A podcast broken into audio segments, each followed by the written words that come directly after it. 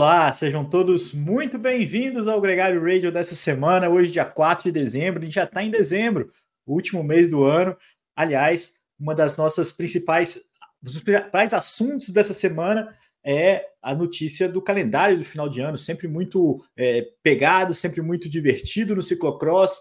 As grandes estrelas confirmaram sua presença, Mathieu Van Der é, Tom Pidcock, Walt Van Aert, tem bastante coisa para a gente falar sobre isso passar aqui as datas e algumas cornetas, é claro, sobre o embate com o Mathieu Van Der Poel, já que nenhum dos dois ciclistas vão encará-lo no Campeonato Mundial.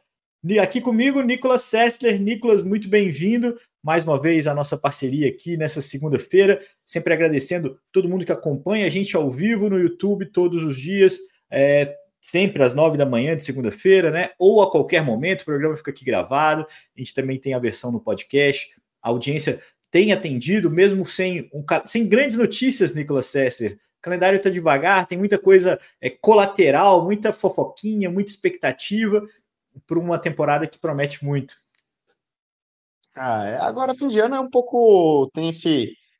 dá uma, dá uma diminuída no que é a intensidade de, de notícias no mundo do ciclismo. Você, até é interessante, né? Você começa a olhar os sites de, de ciclismo internacional, as principais. É, as principais mídias, né? E a gente percebe justamente isso, que até buscam notícias, é legal que dá para, às vezes, é, chama atenção para histórias inusitadas que provavelmente durante a temporada você passaria desapercebido, hum, é. porque realmente não tem tanta corrida, tem o calendário do ciclocross, mas até agora o calendário do ciclocross é, não atrai tanto pelo fato dos galácticos, né, Van Aert, Van Der Poel e Pitcock ainda não terem participado nenhuma, mesmo no feminino, né, se a gente for parar para pensar, nem Pauline Ferrand-Prévot, nem Marianne Vos, nem os principais nomes ali começaram a competir efetivamente, então a própria atração da mídia fica fica um pouco limitado e o mesmo vale para nós. Sempre tem coisa aqui falar, sempre tem coisa acontecendo. Agora a gente começa a partir desse dessa semana os principais training camps das equipes, né? Então é, é um momento legal, porque às vezes já dá para ver é, alguma equipe com material novo. De dezembro é uma coisa delicada, né? Eu sempre falo, porque normalmente as equipes ainda têm um contrato vigente com o patrocinador, os atletas que mudam de equipe ainda têm um contrato vigente com a antiga, com a antiga equipe, é. e muitas vezes você começa a ver aquelas coisas meio bizarras do cara com o uniforme da, sei lá, uniforme da Jumbo treinando numa Pinarela. É, e, e, por é. aí vai, né? Aquela coisa que fala, hum, você já sabe que ele vai mudar de equipe, mas ainda não. Ele tem que estar tá ainda com o uniforme da equipe antiga e, e essas coisas. E quanto, aproveitando esse assunto, o quão rápido o cara tem que se acostumar com o novo equipamento, Nicolas? Porque é, eu lembro muito do, do Uran usando as bikes, sempre né? vinha para Colômbia para treinar e já pegava a bike do ano seguinte para poder se preparar já, se acostumar. Quanto tempo, assim, é, é, realmente uma coisa que exige muito do ciclista essa adaptação ao, ao equipamento novo? Depende, eu acho que depende muito de marca para marca, obviamente. É, hoje em dia, com o, com o que se sabe de biomecânica do ciclismo, do corpo, né, e bike fitting e tudo, você consegue chegar numa posição muito próxima. Praticamente, você faz um Ctrl-C, Ctrl-V da posição que você tinha uma bicicleta, passa para outra. Porém, nunca vai ser igual. Hum, sempre vai ter ali um, uma mudança de posição, pequenos detalhes é. que, que você vai precisar de um ajuste. Muitas vezes requer também coisas que são muito particulares, e isso sim é, supõe uma, uma mudança que demora mais para se adaptar. Seriam quando o atleta troca de, de fornecimento de sapatilha. Então vamos é. supor que ele corria, usava uma sapatilha, vai usar outra, ou por, por compromisso comercial pessoal ou da equipe. Sim. Vamos lembrar, questão de sapatilha cada equipe adota uma, uma estratégia. Algumas equipes dizem, não, nós temos um patrocinador de sapatilha, o atleta tem que usar a sapatilha, é, por exemplo, Movistar e Physique, é, Jumbo e Nimble. Né? Hum, outras equipes é. já deixam aberto. Por exemplo, Ineos UAE são duas equipes que deixam aberto e livre para cada ciclista buscar o seu fornecedor pessoal ou aquela que ele prefere, né? Eu sou de um tempo que até o capacete era assim, Nicolas. Cada um tinha o seu fornecedor Nossa. de capacete. É, é, era uma coisa meio. É meio estranho, né, cara? Fica, Mesmo fornecedor fica... de óculos, assim, eu acho estranho quando uma equipe não tem um fornecedor padrão de óculos, cada um com uma é. cara, assim. É, Fica... Se bem que não, hoje né? quase nenhuma não tem mais um fornecimento de óculos. Né? É. Então, isso é, isso é realmente curioso. E é um. Acho que você estava citando as coisas, você falou sapatilha, eu acho que câmbio também deve ter uma interferência grande, né? De manete ali, né? De costume. Hoje, com os câmbios eletrônicos. É, é, sapatilha, selim, ah, selim. E, e, grupo. É verdade. É. São três coisas que realmente uma mudança você, re, você precisa de algum tempo para se adaptar. Né? O, o selim é outra coisa bem particular também. Tanto que, por exemplo, quando a gente troca de, de bicicleta, eu pessoalmente, é, sapatilha, se você puder manter a mesma, e, e o selim também. Ah, e outra coisa, muitas equipes às vezes mudam de fornecimento de pedal. É, então, por exemplo, se o ciclista vem de um padrão de uma equipe que usava um pedal Look, vai usar um Shimano, ou vice-versa. É, Movistar no ano que vem que vai usar, por exemplo, o pedal Time, é outro sistema de pedal, é outra coisa que também mexe bastante com, com a biomecânica. E, então, e até por isso as equipes. quanto antes você puder pegar, é melhor, no fundo. Porque você começa E as equipes sabem disso, né? Não precisam ser Sabe. tão pentelhas assim com os, com os. Porque assim, eu imagino que a equipe que perdeu o ciclismo, a Movistar perdeu o Matheus Jorgensen para Jumbo Visma, né? É, ela poderia ser pentelha ao ponto de não deixar o cara fazer isso, ou de pentelhar o cara por fazer, não usar o equipamento nesse final de ano mas ela também tem novos ciclistas chegando e que isso vai é, exigir dela essa adaptação também. Então, assim, fica, uma camaradagem ali. É, a, a, Jersey é realmente uma coisa que os caras, você não vê os caras é, é, deixando de usar, né, até o final do contrato, mas no resto é bem tolerável. Falando em contratos, Nicolas, a única notícia, assim, é, mais relevante nessa semana foi o David Timolai, né, o, o italiano da equipe, é, corria pela Cofidis, teve a melhor fase dele na Israel, né? Mas corria pela Cofidis, é, assinou com a Movistar. É, ele que é um sprinter que tem poucas vitórias na carreira, tem só nove vitórias na carreira, mas é um cara sempre presente, sempre pontuando bem, né? E, e vai reforçar o time aí que perdeu o Max Canter, que era um cara que estava sempre nos top 10 e, e ganhava pouco também, e, e, pode de alguma forma ajudar o Fernando Gaviria é, formar uma dupla aí, talvez é, mais competitiva, vamos dizer assim, para a próxima temporada. Lembrando que só que a Cofidis abriu mão dos seus três velocistas mais veteranos, né? Junto com ele saiu o Simone Consoni, que foi para a Lidl Trek, o Max Walshett, que é o gigantão que saiu, foi para Jayco Alula. É, ele já, já vinha mais contra-relogista do que sprinter, é, e trouxe dois garotos, trouxe dois caras jovens, um deles, um polaco de nome quase impronunciável, Nicolas Sessler, o Stanislau Aniokowski, é o ciclista que veio da Power o... é. é. esse cara, eu corri com ele na, no Tour da Grécia no, nesse ano. Né? Ganhou lá, né? E é um cara ganhou que lá duas, acho. ganhou, ganhou algumas etapas por lá, bateu o guidão ali sempre com com o sprinter da Carra, o português, esqueci o nome dele, o Yuri, Yuri Leitão. Yuri Leitão. É, é. E um cara, um cara bom, realmente, né? A Human Powered Health que acaba o projeto masculino, no ano que vem. É. A equipe não tem continuidade, fica focado só no ciclismo feminino. Essa aqui foi uma equipe super tradicional, né? Antes chamava Rally, Sepkus veio da equipe, por exemplo, né? Lá, lá atrás eles acabam com o projeto masculino e vai. É um reforço bom. Esse, esse menino promete bastante aí nas, como velocista. Ficou bom para todo mundo, eu acho. Que a Movistar com o Timolai também se reforça. É um cara que, que com 34 anos não, não fazia sentido se perdesse, é um cara que ainda pode ajudar. E, e a Cofidis traz jovens para poder. Eu entendo que a Cofidis o ano que vem vai ter um, um trabalho um pouco mais de volta, de, de, de, provas mais duras do que nos velocistas, mas tem aí bons nomes para ir é, pontuando e, e, chegando. Eles trouxeram outro garoto também da Bingoal, o Milan Fretin que é um cara que também tem alguns bons top 10 esse sim, ano. Esse, esse menino é bom também. É, o... é curioso, né, Leandro? Eu, eu discutia isso com, com o Jorge, com um amigo é, jornalista e agente lá na Espanha. Já participou do programa, até, né? Sim. Do programa de Colômbia, Colômbia, uma vez aqui do Gregário. E, e, discutia com o Jorge justamente sobre essa tendência das equipes, principalmente as equipes que buscam pontos, que têm necessidade de buscar pontos judiciais, de cada vez mais buscarem bons sprinters. A gente viu isso também, por exemplo, no mercado espanhol de equipes pró-continentais, por exemplo, muita briga por ter um sprinter. Você vê também a própria Movistar, todas as é. equipes Voltur buscam. Por quê? É, hoje percebe-se que, por exemplo, através das clássicas e um bom sprinter, por mais que seja um cara que não ande tanto, entre aspas, ele sempre consegue estar tá garimpando pontos. Né? É. Faz um oitavo, faz um sexto, faz um quinto, faz um nono, faz um tal, e ele, às vezes, é um, é um tipo de ciclista que consegue marcar muito mais pontos do que um escalador, muitas vezes, né? Porque um escalador, para você realmente ter um cara que ganha, você tem pouquíssimos hoje no mercado. Você tem 8, 10. E esses caras já estão alocados e custam é. milhões de euros. É, é, um fenômeno muito comum quando as equipes se formam. Quando a Orica formou, eles trouxeram tipo 10 velocistas. Tinha, é claro que tinha os caras mais puros e, e um monte de cara Juliandinho, um monte de cara médio é, para você ter bloco, para você ter presença no top 10.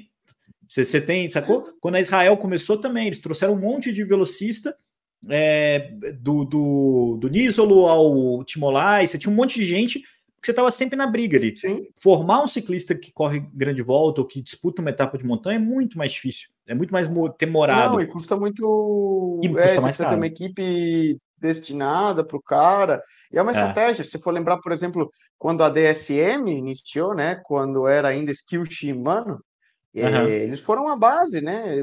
Traziam, por exemplo, a própria HTC Colômbia, né? Quando tinha Cavendish, Greipel, Durkinkolb, uh, é. a lista era enorme. E era uma equipe que sempre estava ali disputando. Quer um exemplo? A, Alpecin, que com o, é. o menor budget do World Tour está sempre é. figurando ali entre os melhores, porque é uma equipe extremamente focada em clássicas e, e velocistas. Então funciona HTC, muito bem. Estrategicamente, se eu fosse começar uma equipe, eu buscaria um monte de sprinter e um ou dois escaladores ali para buscar a vida. E já era. Patrick Lefevre Rules.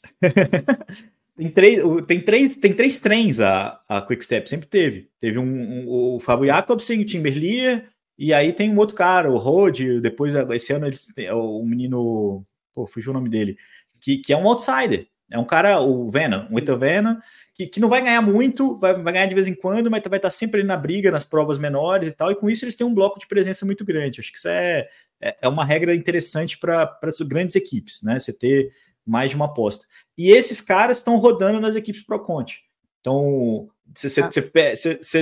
fica sem espaço na equipe Pro Tour, você arruma um bom contrato na Pro Conte, e aí, se você for muito bem, você consegue voltar e aí faz um ciclo completo. É, é, é, bacana, eu acho que esse é um movimento legal de acompanhar e, e, e claro, as equipes que, que têm mais, mais dinheiro acabam podendo, acabam podendo jogar melhor esse jogo. Tem um porém, Nicolas, esse aí é um outro assunto que a gente podia falar. O, o Ian Boswell, que é um ciclista que agora corre grável, né? É, mas correu pela Sky muitos anos e nunca foi Ineos, uma grande né? estrela. É, Ineos, é, Skynios. E aí ele falou que os caras que, que ele vê hoje um movimento muito maior de gente querendo ir para Jumbo do que ir para Ineos para ganhar mais.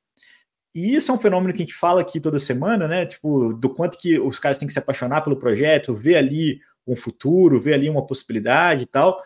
E, e duas notícias, é, essa notícia já tem um pouquinho, tem uma semana que ele falou isso, e, e que reforçam isso. É aquela grande promessa dinamarquesa que ganhou tudo na, na base, é, no Júnior, é, ciclocross, mountain bike, estrada, o Albert Pedersen, está é, tá assinando com a Little Trek. Muito provavelmente, né? A Little Trek chegou a anunciar e apagou o post de anúncio, mas ele tinha uma proposta mais poupuda da Ineos e ele recusou. E, e outra coisa que me chamou a atenção é o ciclista, é, o Busato, um ciclista que, tá, que vai correr o ano que vem com a Intermarché, foi campeão júnior e de sub-23 da Liège, Boston Liège, campeão italiano também. Ah, eles falaram que ele tinha uma proposta que era tipo para ganhar quatro, cinco vezes mais no mercado italiano, é, e ele preferiu correr numa development, é, uma equipe de desenvolvimento é, belga, porque já tinha conexão para o salto dele no turno no, no, na continuação. Então, assim, ele, ele abriu mão do dinheiro imediato de uma proposta que tinha um plano de carreira para ele. Assim. Eu acho que é, é, é, é, importante a gente repetir isso aqui, né? Porque é uma coisa que é cada vez mais nítida, né? Sim, essa vontade, né? O... É, vai muito da mentalidade e eu acho que fala muito da pessoa também, né? Se ela tá olhando para o curto prazo, quero ganhar o máximo possível agora, ou se eu vou olhar para o meu desenvolvimento no médio e longo prazo e tô, estou disposto a abdicar de um pouco de dinheiro é, nesse início, né? Que nunca é uma certeza, né? E Sim. aí você pode pegar atletas mais conceituados, por exemplo, como você falou, que optam por assinar por uma Jumbo, é, ou atletas jovens, né? É certo que a gente já vem falando disso em diversos programas, que existe uma tendência no ciclismo atual, aí às vezes até a gente se pergunta até que ponto isso é bom ou ruim, das equipes estão desesperadas por assinarem júniores, assinarem ciclistas novos, é, por em busca, né, do novo Renko, em busca do novo Pod, do novo, né, de descobrir já de desses talentos de muito de uma idade é, bem precoce e nutrir eles, ter eles dentro para depois não perder. É. Se isso é bom ou ruim, não sabemos, porque é, é, é, um pouco contraditório com a tradição, por exemplo, do que sempre foi mais a linha de a linha de produção não, né, mas a linha de crescimento do ciclismo espanhol, por exemplo, né? Se a gente for olhar lá atrás é. para Banesto, é, que hoje é a equipe Movistar, né? Quando você tinha a criação dos atletas, você falava, meu, nem pensar que eu vou passar um júnior, ele tem que passar por todas as categorias, todos os anos ali de sub-23. Se ele for muito bom, ele passa direto de sub-23 para profissional, quando ele terminar os anos de sub-23. E se não, ele ainda vai fazer um ou dois anos de elite, e não tem nenhum problema com isso. Deixa ele aprendendo, amadurecendo e crescendo pouco a pouco. É certo que de 5, 6 anos para cá, a gente vê um amadurecimento mais precoce no ciclista é. júnior, acredito muito pela ciência do treinamento que hoje é, do acesso, né, desde uma idade muito medidor jovem, você já tem acesso a medidores de potência, testes de, de performance, você consegue entrar aí praticamente escutar qualquer podcast, escutar qualquer informação no YouTube, buscar e ter acesso a essa informação. Isso faz com que os ciclistas é. É, se profissionalizem de uma idade hum, mais jovem, né? O que eu tenho dúvida, Nicolas, é, Nicolas, é do quanto que o cara jovem consegue ter cabeça para esperar. Que a equipe talvez até segurasse um pouco mais. Mas o cara vai ficar inquieto ali se ele não tiver a oportunidade de correr, se ele não tiver a oportunidade, se ele não vê esse crescimento. Porque se ele está ali congelado, se ele está ali guardado, ele acaba ficando inquieto. É, só te dando um exemplo: três caras que correram muito jovens pela UAE e que saíram e hoje brilham em outras equipes: Matei Mohoric, Filippo Gana e Jasper Philipsen. Três caras que hoje são líderes e principais bases das suas equipes, que não tiveram espaço numa equipe que é fantástica, que não cabe, claro que cabe, entendeu? Assim, é, mas naquele momento eles eram jovens, queriam o protagonismo e ia e buscar outro ah. lugar. E isso, a gente pode falar de vários caras que viveram isso, né? Que, que acabaram tendo é, outras oportunidades. você está só falando do, das estrelas, né? Que é muito Sim. fácil pegar. Mas a gente não fala de N casos de jovens talentos que acabaram desaparecendo pelo meio do caminho, justamente por esse processo é. de passar muito jovem. Né? Ainda nesse assunto, é, uma especulação muito grande é em torno do Edbrooks, né? O Kian Edbrooks, que é um ciclista que ganhou o Tour de l'Avenir, que assinou com a Bora, é, que fez uma temporada passada é, esse ano, né? Super boa, foi muito bem na volta. O clima deu uma azedada lá, e ele começou a ouvir propostas, né? Ele começou a olhar para o lado. É, tem ali, uma, teve uma especulação muito grande de Ineos, tem uma especulação real é, que a própria Jumbo confirmou que conversou com ele sobre o futuro porque é um cara que pode, né, tipo, ainda mais com o Roglic saindo da equipe, é, ser um plano C, né, vamos pôr aí que eles têm o Vindiga, tem o, o Sepp Kuss, e, e pode abrir um caminho para um cara desse nível, mas é uma um, um, desses casos aí de namoro de um cara que tem nem 20 anos ainda e que já fica negociando qual lugar que vai dar é, espaço e, e plano para ele de médio prazo, né? Acho que isso é uma coisa é, é interessante também do, dos anúncios que, que do, dos temas que têm dominado as manchetes. Só para a gente finalizar, Nicolas, essa parte antes de falar do ciclocross, ah, a gente estava numa expectativa do Tour em 2025 saindo de Lille, né? Tipo, pô, vai ter para ver, vai ter para ver, vai ter para ver. Anunciaram as três primeiras etapas sem para ver. É, a organização falou que para colocar para ver tinha que colocar na primeira etapa, eles não tiveram culhão para fazer isso, é, pelo risco que isso ia representar. O caos que ia ser. Exatamente. Então vai ficar para um outro para um outro momento essa essa presença aí né, dos pavês no, numa, na, no Tour de France. A outra é, como a gente também já tinha argumentado aqui, o Walter Van Aert vai correr o Giro de Itália é, como líder, mas não como contender. Ele mesmo é, anunciou esses dias de que seria uma grande loucura correr a temporada de clássicas e semanas depois fazer uma tentativa de correr o Giro de Itália como um voltista, vamos dizer assim. Mas ele espera o protagonismo, ele espera poder lutar pelas etapas, fazer uma prova pensando nele, é, não só uma prova como gregário, como é, coletivo, como ele costuma fazer no Tour de France, né? Esse ano ele não vai correr o Tour de France, a gente está falando aqui de 2024, é, muito em função do calendário olímpico também, né? O ano vai ter um pouco mais de, de relevância ali, é, e ele quer poder. Primeiro, eu acho que ganhar um monumento nos pavês, acho que é uma, uma, uma interrogação que ele precisa cumprir, e depois é, tentar ganhar o Mundial e os Jogos Olímpicos. Então, acho que é, é importante é, essa afirmação dele, porque a gente falou disso aqui, né? Ele pode correr uma, uma, uma volta um dia pensando em geral? Pode. Né? Faz sentido ele abdicar do resto todo para poder tentar e, e, é, uma, uma, uma coisa como essa? Só vai fazer sentido para mim depois que ele ganhar uma clássica. Enquanto ele não ganhar uma clássica, ele não vai sossegar. Se é uma clássica monumento, né? Paris-Roubaix ou Flandres, porque pode ser um passo sem volta, né? Assim, ele pode não conseguir voltar depois e correr essas provas de novo. Então é, é, uma, é uma expectativa aí do que, que pode ser para a gente na The Sports é uma grande emoção poder contar com o Walter Van Aert na, na, no giro, né? Na transmissão do giro, é. Isso é verdade. Lembra um pouco o caminho do Bradley Wiggins, né? Que veio da pista, se especializou muito para ganhar o Tour de é. France, é. conseguiu, e depois ele tentou voltar, mas não, não teve sucesso no retorno para ser um clássico humano de novo, né? É, ele fez um top 10 em Roubaix, né?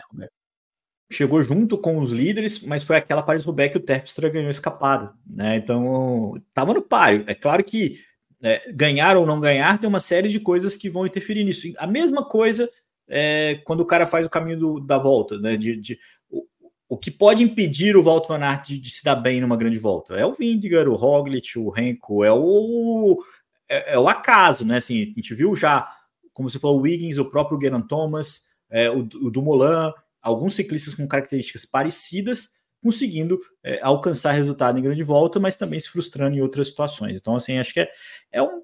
Eu sou curioso para ver essas coisas, mas é, é um trabalho muito difícil para ele.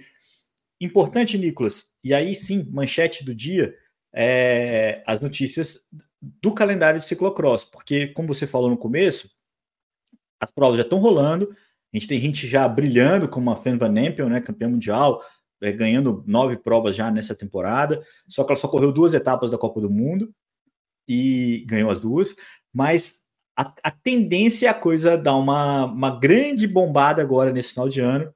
A gente você já até domina isso muito melhor do que eu sobre as vésperas ali do Natal e do Réveillon, e ali a gente vai ter os embates dos grandes galácticos.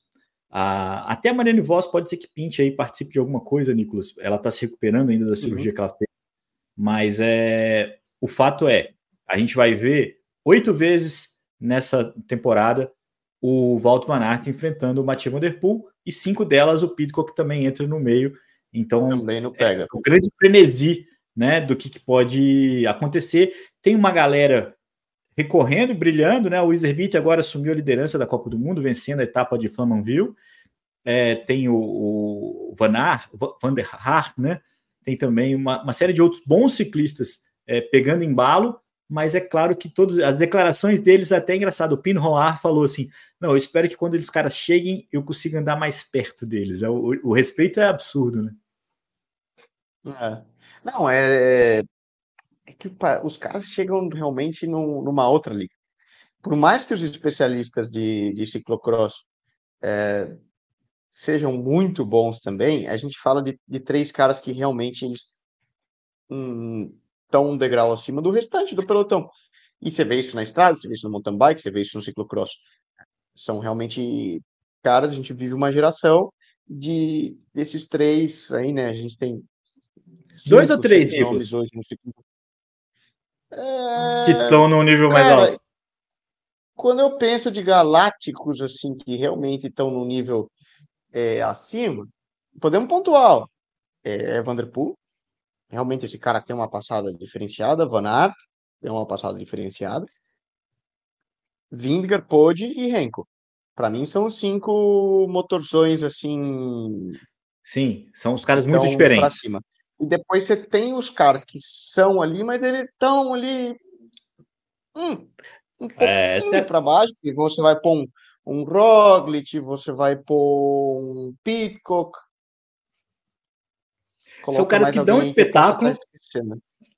É. Mas o próprio Gana, o Pedersen, né, o, o, o Philipsen, que fez uma boa temporada esse ano, são caras grandes é, que, que dão um espetáculo, mas que não estão nos níveis primeiros. E né? um pouquinho, um pouquinho ali. É, eu ainda colocaria um Pitcock e um Roglic que fica até um degrauzinho acima, né? Se a gente for fazer um.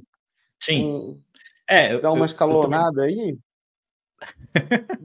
que, é, não, porque os caras são muito bons. Você pegar o, né, o Roglic hoje é um dos únicos capazes de ganhar uma grande volta. E ele é. Sim.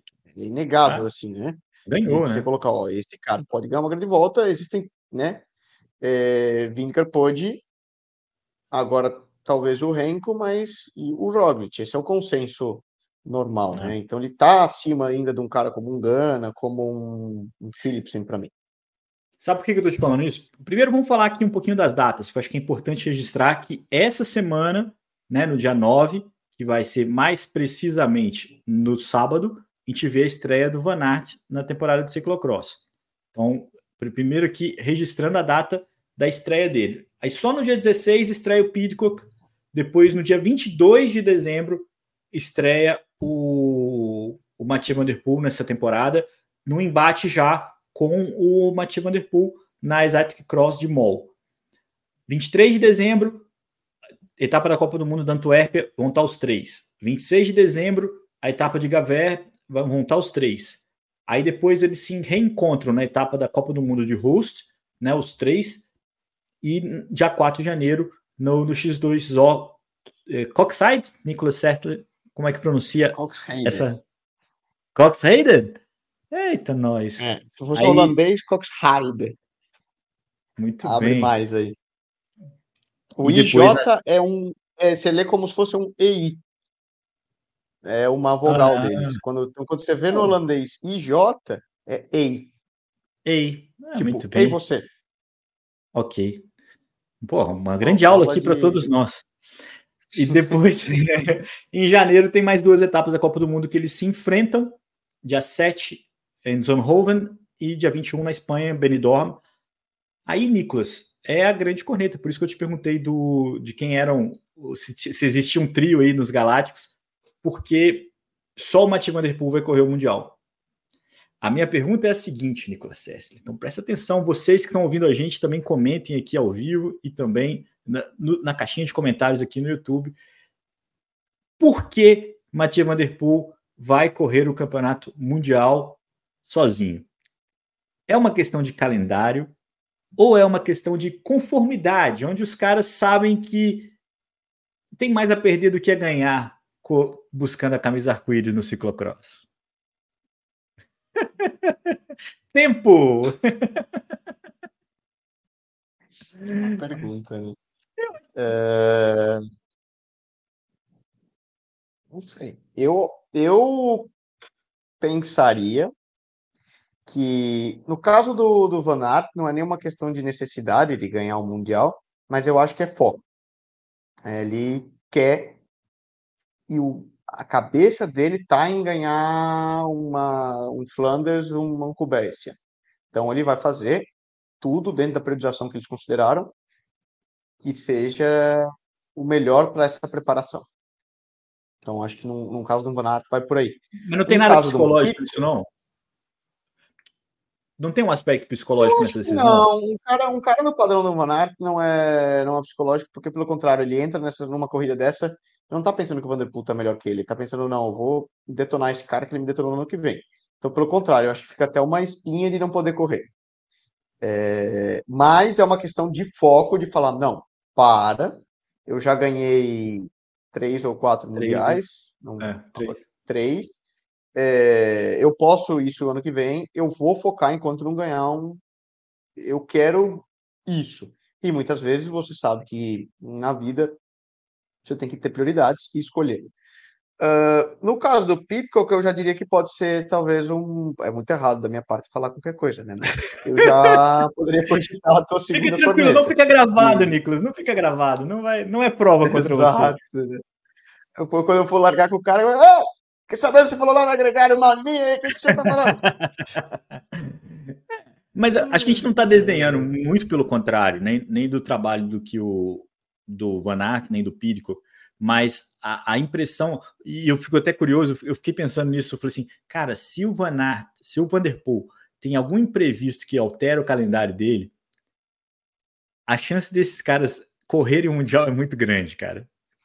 Eu, eu, porque assim, eu entendo a priorização esportiva do, do, ponto de vista fisiológico. Você vai ali escolher os seus picos e você vai ter também é, o quanto que você vai se dedicar para aquela vitória.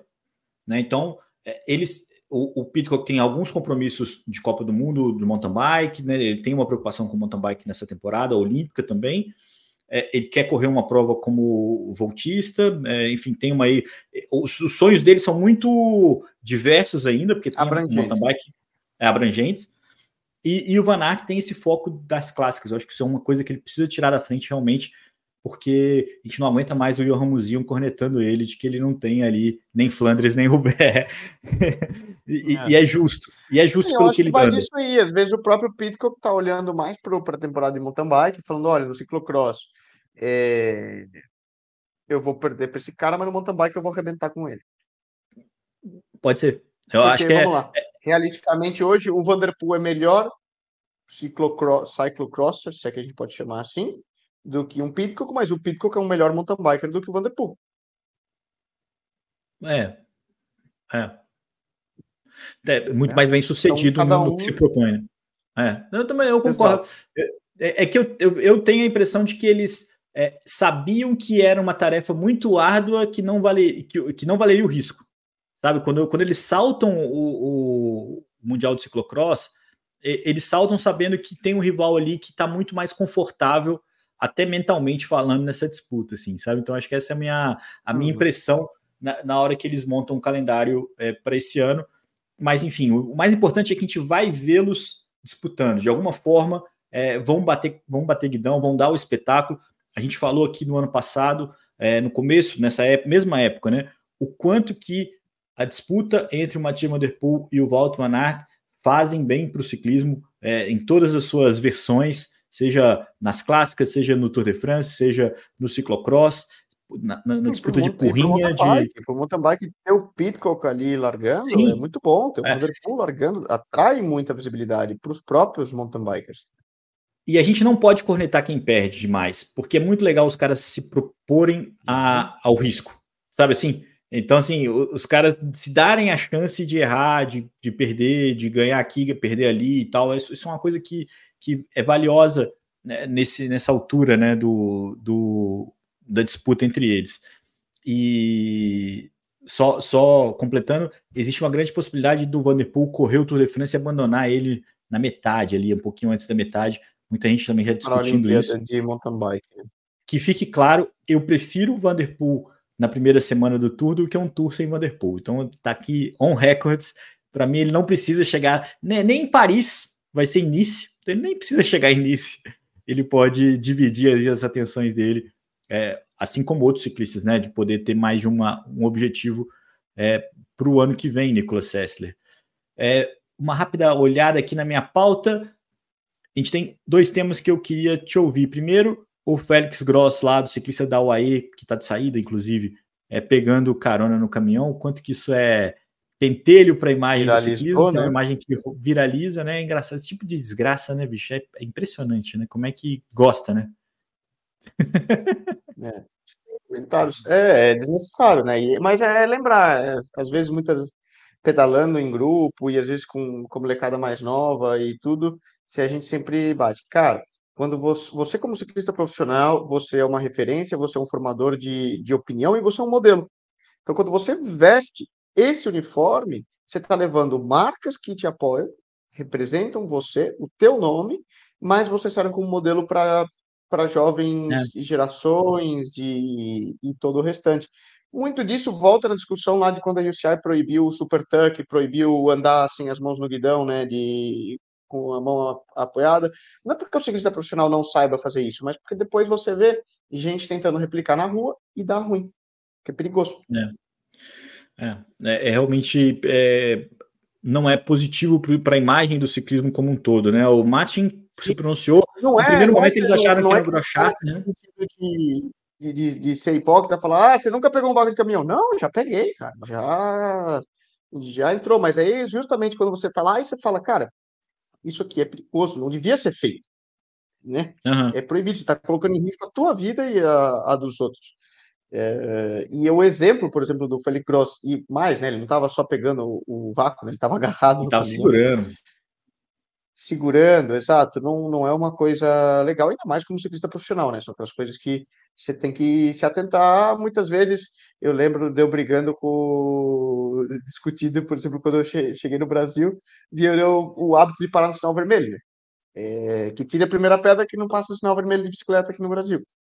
Uhum. E que parece ter uma coisa normal. Então, não, mas tem que parar, cara. Nós estamos num grupo, você para do sinal vermelho. Porque é algo que eu aprendi na Espanha e, e você faz. Porque realmente, na Espanha, cara, é, você saltar o sinal vermelho, você pode ter uma multa e em contrato com a equipe profissional você também tem uma multa, uhum. porque no final das contas, imagina, você vê um cara da Movistar lá saltando o sinal vermelho e alguém filma, como o caso da UE.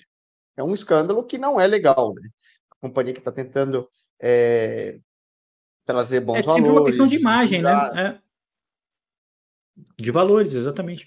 É, é, é, complicado. Essa do sinal vermelho a gente pode discutir um pouco mais, porque eu acho que tem, esse, tem motivos, né, para você avançar aqui no Brasil, principalmente. Não é só uh, o, o, egoísmo de querer se achar melhor do que as regras, né? Você tem uma exposição de risco, tem uma série de coisas que, que acabam é, é colocando o ciclista nesse tipo de, de escolha. Agora, uma última, uma última questão aqui é, o Romain Bardet deu uma declaração esses dias falando que, comentando a, a, uma certa polêmica que se criou em torno do Jonas Vingegaard, que perdeu um whereabout, falou que o telefone dele não tocou, né, e para o exame de doping, e para o eh, Nikola Djokovic, né, o que, que se negou a fazer um exame de doping antes, de, antes da, da competição. Ele estava aí na iminência de, de, de um jogo de tênis e ele se negou, ele falou: não, falta uma hora e meia para o jogo, eu não vou, não vou coletar meu sangue, vocês não vão me furar ah, na prévia de entrar na prova. Na prova não, né? No jogo. E aí eu, Tem até regra que impede isso, mas enfim. É, eu também. Eu, eu não consigo entender. E o. Não. Apesar de que antigamente se fazia, né? Foi o caso do Pantani. Mas o Roman Bardet falou que o ciclismo, o ciclismo mundial tem um tratamento um pouco diferente, Nicolas Sessler. Você acha que isso realmente existe? Me incomodou é, muita gente tratar o whereabouts do Jonas Vingegaard como doping. Muita gente já estava assim, nossa, é assim que começa, é assim que descobre, é assim que não sei o quê. É, o ciclismo, a gente já falou disso diversas vezes no programa. É certo que é um dos esportes onde existe mais controle e mais crítica interna nossa. É, né? Muito né? pelo passado que a gente tem, com certa razão. Né? Porque a gente viveu anos onde tudo, né? Quando você passou ali Operação Porto, aquela é. coisa, cada vez você só ficava esperando. É, eu lembro de, né, de, de alguns Tours de France que você falava, não, nossa, já passou uma semana e não saiu nenhum caso de doping ainda, né? Véspera do Tour coisa... é sempre. Exato, ou seja, é... a gente paga o preço pelo, pelo que foi. E é certo que ah, os controles antidopings e, e o que existe em cima do ciclista é muito mais é, controlado do que outros esportes, acredito, né? Hum, acredito não, isso é certo. Sim. E existe mais crítica da mídia, mais crítica interna. É. Mas muita gente também fala sem base de conhecimento.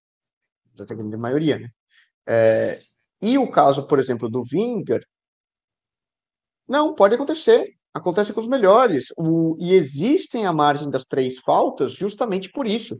Pode, é, o sistema, para quem, né? Aí eu acho que você tem que entender e escutar os podcasts que a gente já fez com a Adriana Tabosa, mil e uns, é, que explicam o que é o Adams, o que é o sistema de whereabouts e por que existem essas margens, porque ele está pensado justamente que a pessoa não é um robô.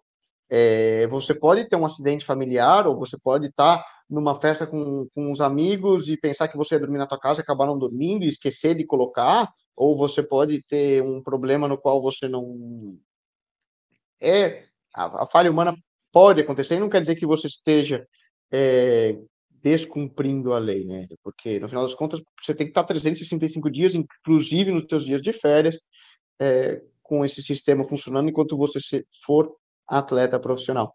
Então existe margem para falhos humanos. É. E por isso você tem três faltas, né? De... São três faltas. Na, na, é. na margem. Se você tomar uma, não sei. Então, é, esse é um ponto, foi muito legal você explicar isso, a gente já falou sobre isso aqui em outros momentos. É, é, você tem que colocar a sua agenda, você pode faltar uma até duas vezes, na terceira vez você já é punido, presume doping, né? Tipo, presume que você fez algo irregular. É. Se você falou, olha, três vezes. Uma vez, você pode ter cometido um erro, uhum. seu avô morreu, você teve que sair correndo para o hospital, não dormiu na tua casa, é. coincidiu que aquele dia vieram te fazer um exame de doping no, é, naquela porta, ou você está viajando, está num hotel que teu celular não funciona no roaming, é, é. mil e uma, o cara te ligou, enfim, isso pode acontecer. É, é compreensível, beleza, uma vez. Duas, Cara, também é tua responsabilidade é. É, que você preencha de acordo. Você é atleta profissional, faz parte do teu trabalho.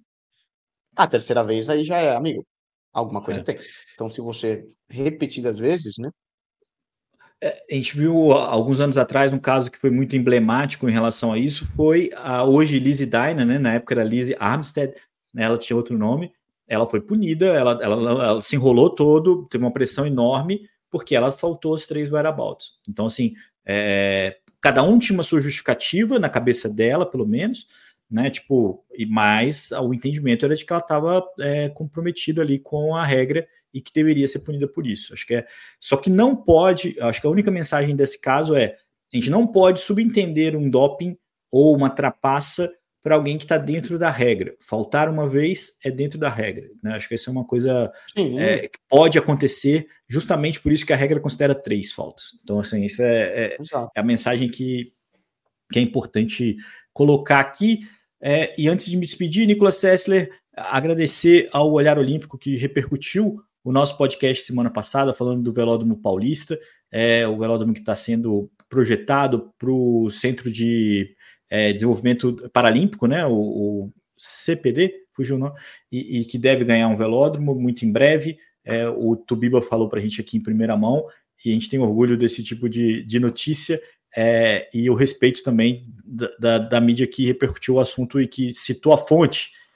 É, lembrando que na próxima semana a gente se encontra aqui novamente. A gente tem novidades para essa semana, a gente espera poder é, noticiar muito em breve é, a, coisas bacanas aqui para todos nós que somos apaixonados pelo ciclismo.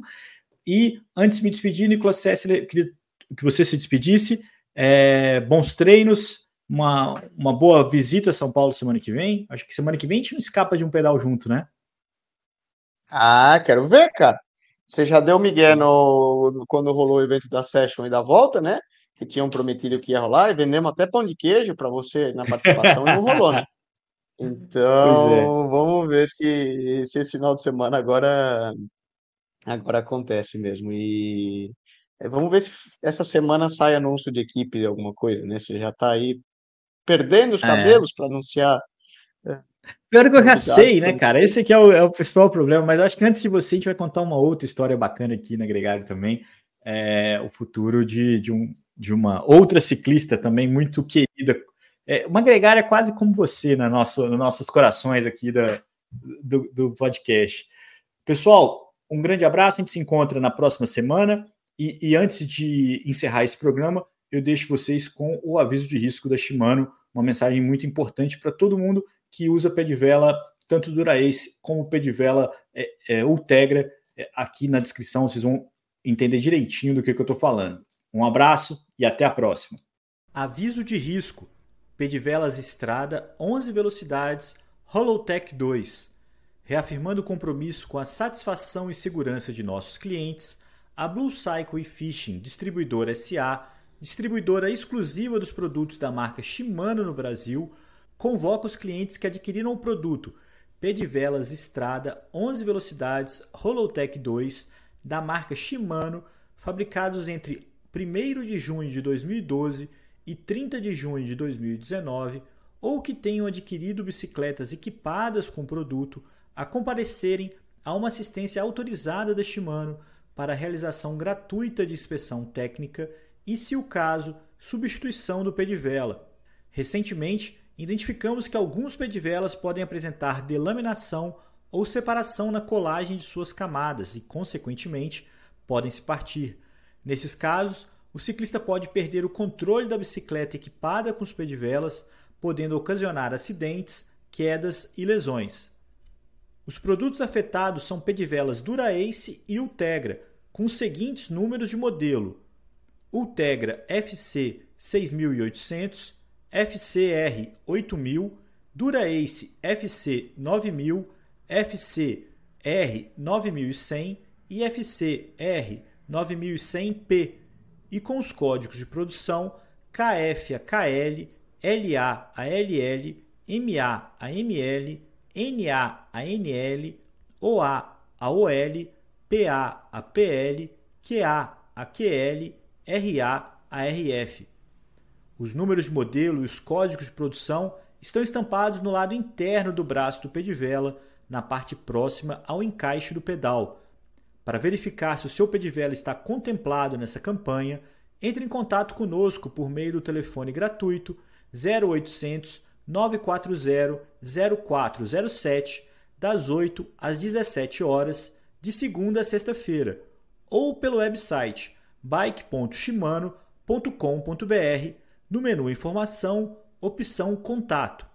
Se o seu pedivela estiver contemplado em um desses códigos de produção, recomendamos o imediato comparecimento a uma das assistências técnicas indicadas no website www.shimanoservicecenter.com/br/lojas. Os serviços de inspeção e reparo são gratuitos, poderão ser agendados de imediato e levam cerca de 45 a 60 minutos.